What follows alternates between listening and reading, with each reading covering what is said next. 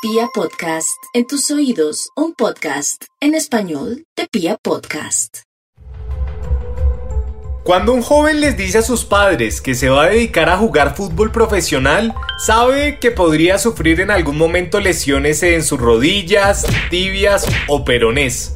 Sin embargo, nunca contempla que vivir del deporte más popular del mundo pueda llegar a generarle un trastorno que afecte el funcionamiento de su cerebro a tal punto que podría precipitar su muerte.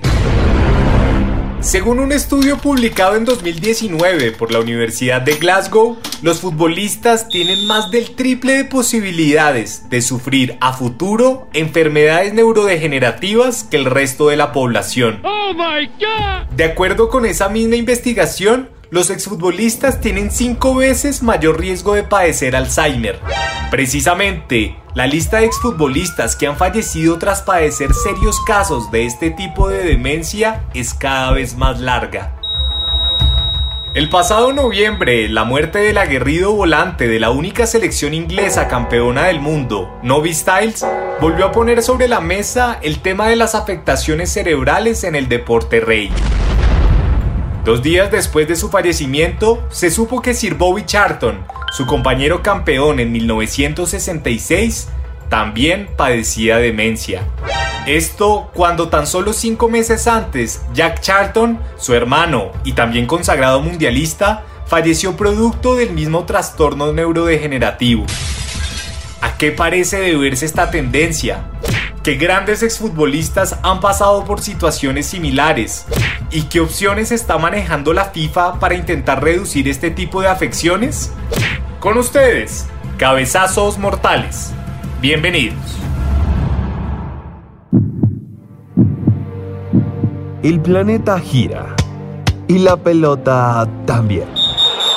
Detrás del balón, porque el fútbol es el espejo del mundo.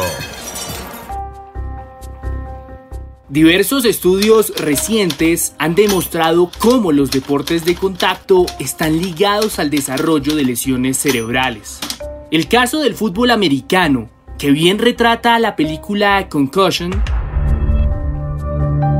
ha sido bien sonado. Mm. Sin embargo, en el fútbol tradicional ese fenómeno se ha venido a ser presente durante los últimos años en el suelo donde se inventaron las reglas que rigen el deporte rey, Gran Bretaña.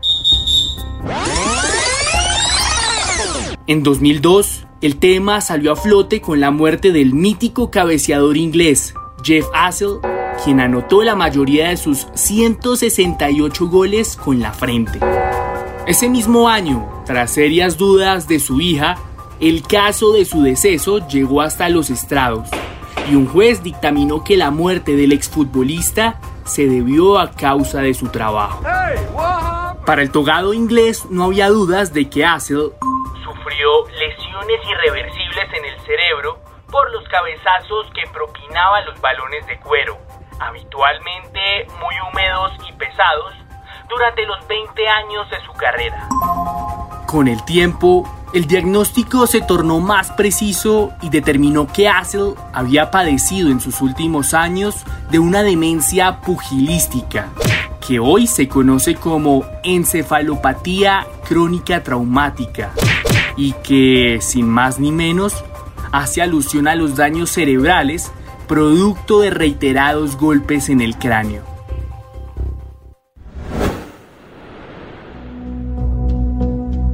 A decir verdad, los cabezazos en el fútbol han sido un tema de preocupación desde los inicios de la práctica deportiva. Oh la razón es sencilla.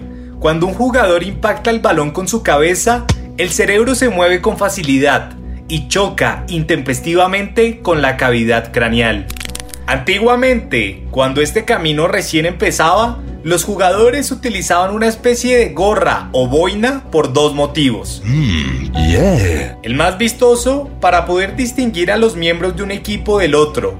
El más funcional para proteger sus cabezas de los cortes que podían causar las puntadas con que se unían las tiras de cuero que formaban los balones. Hoy, Cuando las pelotas son cada vez más livianas y a su vez circulan con mayor velocidad, las lesiones que podrían derivar de los cabezazos siguen siendo una preocupación latente. En 2017, el máximo goleador en la historia de la Premier League, el delantero Alan Shearer, comenzó a presentar ciertas fallas de memoria que lo impulsaron a indagar en explicaciones médicas que finalmente lo condujeron a evaluaciones neurológicas.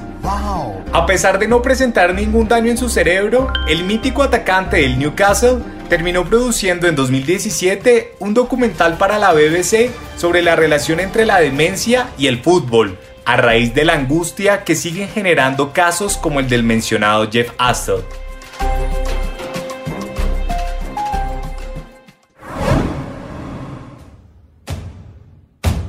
Un estudio de la University College de Londres estima que en 20 años de partidos, un futbolista puede llegar a cabecear cerca de 2.000 pelotazos.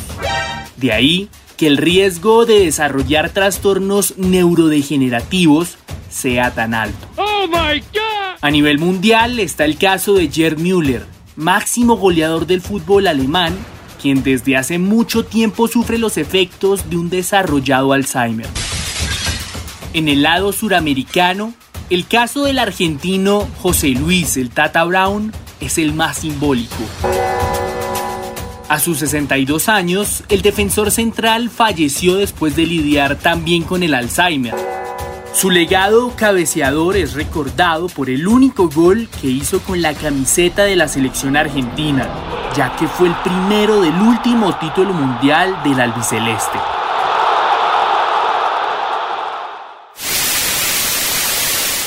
A mí se me metió Diego adelante y, Burru que le pega bien fuerte con comba.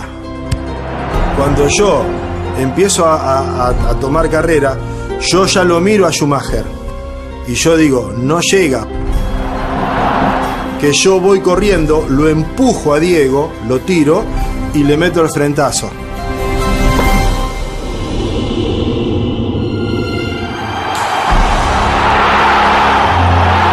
Ya, cuando yo le meto el frentazo, yo no miro más la pelota. Y salgo a festejar el gol.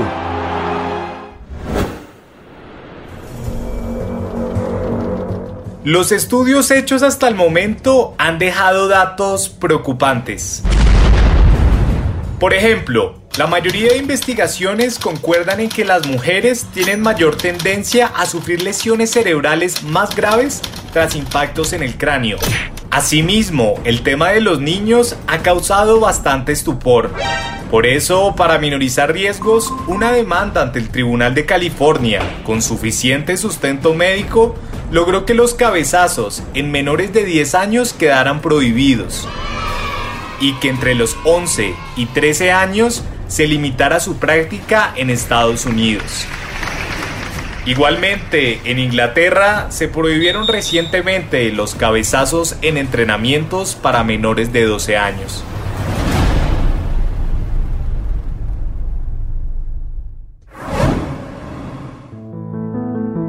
No podríamos cerrar este episodio sin dedicarle un capítulo aparte al poder que puede tener el fútbol en el tratamiento de la demencia. Mm, Según un estudio de la Universidad Autónoma de Barcelona, hablar de fútbol estimula la memoria, la atención y el estado de ánimo en personas con deterioro cognitivo. Por tal razón, en España, la revista Libero lanzó un ejemplar terapéutico denominado Fútbol versus Alzheimer, que además fue homologado a finales de 2019 en Argentina por la Asociación de la Lucha contra el Mal de Alzheimer y la revista El Gráfico. Una dosis de esperanza.